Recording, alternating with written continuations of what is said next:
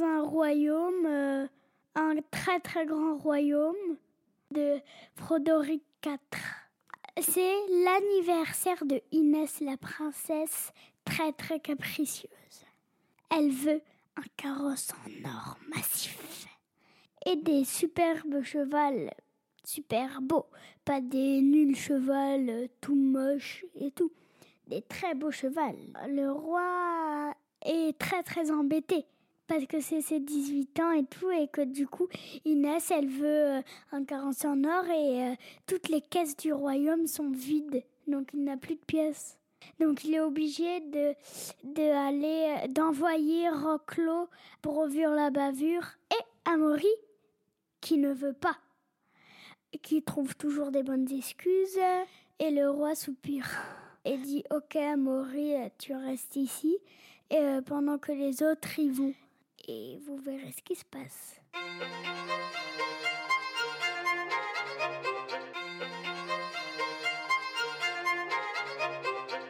Les histoires capillotractées.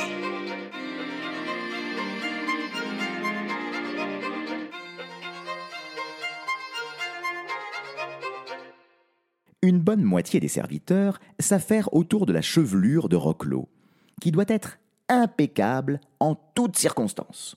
Thibaut, son fidèle laquais, porte bien son titre puisque c'est lui qui gère les stocks de lac pour fixer les cheveux sacrés de son maître. Au début, la noire forêt semble plutôt agréable. Les paysages sont bucoliques, euh, il fait beau. Un matin, Roclo et Thibaut, son laquais, se retrouvent au bord d'une des rivières qui serpentent à travers toute la forêt. Après avoir passé une bonne heure à être coiffé et laqué par son laquais, Roclo décide de se baigner. Ah, l'eau est si belle et semble si pure. Il aperçoit alors dans l'eau un splendide jeune homme, à la beauté fulgurante, à la capillarité exemplaire. Ah, il se sent troublé. Hmm. Qui es-tu, bel inconnu, avec ton visage d'ange et ta crinière de feu? Je suis celui que tu chéris le plus au monde. Ne te fais pas prier plus longtemps et viens m'embrasser. Je sais que tu en meurs d'envie. Répond le jeune homme dans la rivière, qui ressemble comme deux gouttes d'eau à Roclo. Redonne-moi un petit coup de peigne, ordonne Roclo à son laquais. Je dois être parfait pour donner un baiser à cette merveilleuse créature. Ah, Thibaut soupire. Il n'en peut plus de l'obsession capillaire de son maître. Mais, euh, mon bon maître, il n'y a personne dans cette forêt. À quoi bon être à ce point apprêté? Personne ne vous regarde ici. Comment ça, personne? Mais qu'est-ce qu'il raconte? Et, et- et lui, là C'est personne, peut-être? S'énerve-t-il en désignant le beau jeune homme dans l'eau. Mais, euh, mais monseigneur, je, ne vois que votre reflet. rétorque le laquais gêné. Tu es parfait comme tu es, Roclo. Viens m'embrasser. Approche donc, ne sois pas timide, dit le jeune homme dans les flots. Roclo s'exécute, n'y tenant plus, et se baisse vers son reflet pour lui donner un baiser.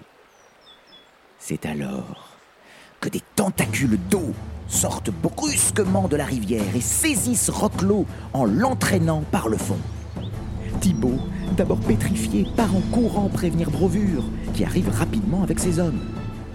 La rivière, si calme quelques instants plus tôt, devient un torrent qui emporte Roclo à une vitesse inimaginable. Au secours Au secours Parvient à articuler Roclo alors que tout le monde s'affaire pour tenter de le sauver. En vain. Le chevalier est entraîné et tombe du haut d'une vertigineuse cascade.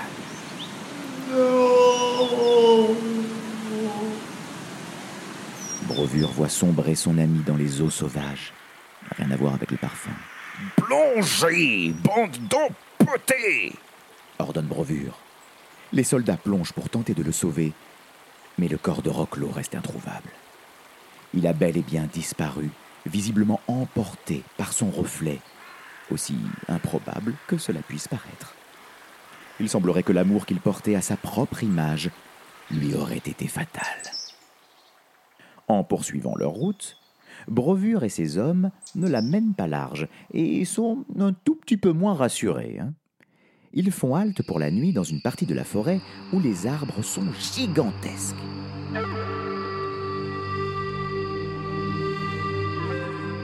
Impossible de distinguer leur cime qui disparaît très haut dans le ciel, trouant les nuages. Il est tard. Montons le campement ici. ordonne Brevure. Que l'on prépare les victuailles. J'ai une faim de loup. annonce le chevalier, dont la disparition de son ami ne semble pas lui couper l'appétit pour autant. Dans un énorme chariot sont stockés tous les vivres. Les serviteurs en sortent des poulardes, toutes sortes de gibier, des pâtisseries, en veux-tu, en voilà. Et justement, les hommes de Brevure en voudraient bien de toute cette succulente nourriture. Ils sont affamés. Mais le chevalier n'est pas réputé pour son sens du partage, et ils n'ont droit qu'à ronger les os et ramasser les miettes, tandis que leur maître se baffre allègrement et fort bruyamment. Soudain, l'arbre sur lequel est adossé confortablement Brevure ouvre les yeux, ce qui effraie les serviteurs dans la mesure où, normalement, les arbres en sont dépourvus. Dieu Bon appétit, Brovure. souhaite l'arbre de sa voix d'outre-tombe. Comment connais-tu mon nom, ô arbre? Et d'abord, comment se fait-il que tu parles? Quel est ce mauvais tour? Questionne Brevure qui déteste qu'on l'interrompe en plein repas, qui plus est par un arbre. Oui, je parle comme mes frères. ajoute l'arbre. Alors que sous le regard hébété des serviteurs, tous les conifères ouvrent les yeux et fixent le chevalier d'un air qu'on peut sans trop se tromper qualifier de menaçant. Tu vas bien partager ton repas avec nous, Brovure. Tu sembles tant te régaler, tu as tant de nourriture pour toi tout seul. Poursuit l'arbre. Partager avec des arbres? S'insurge Brevure. Non, mais ça va pas la tête.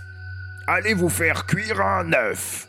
Comment veux-tu qu'on se fasse cuire un œuf? C'est toi qui les manges tous.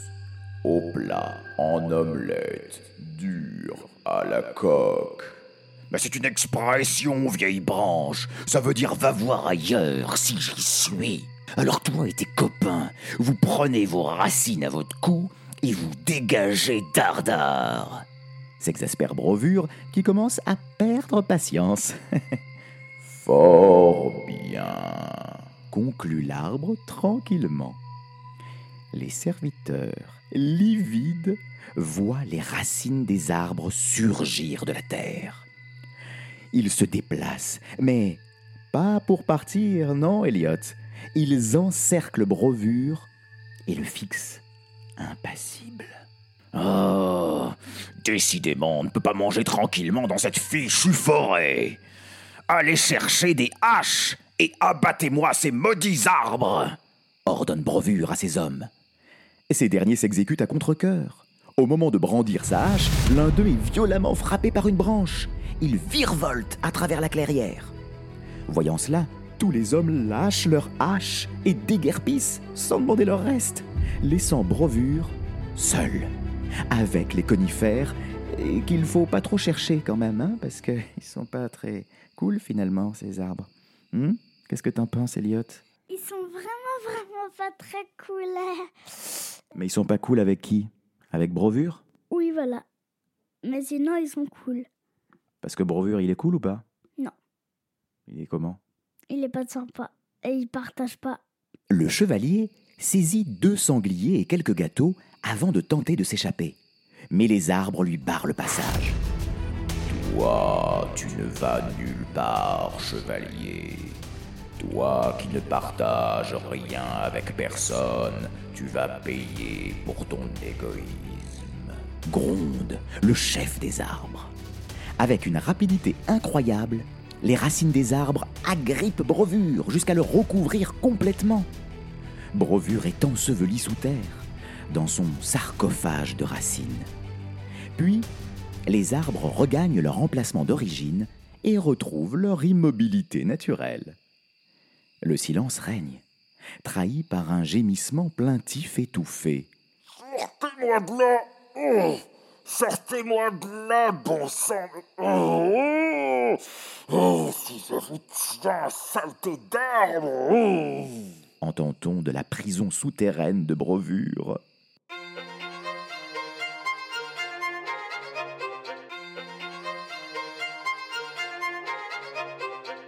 Les histoires capillo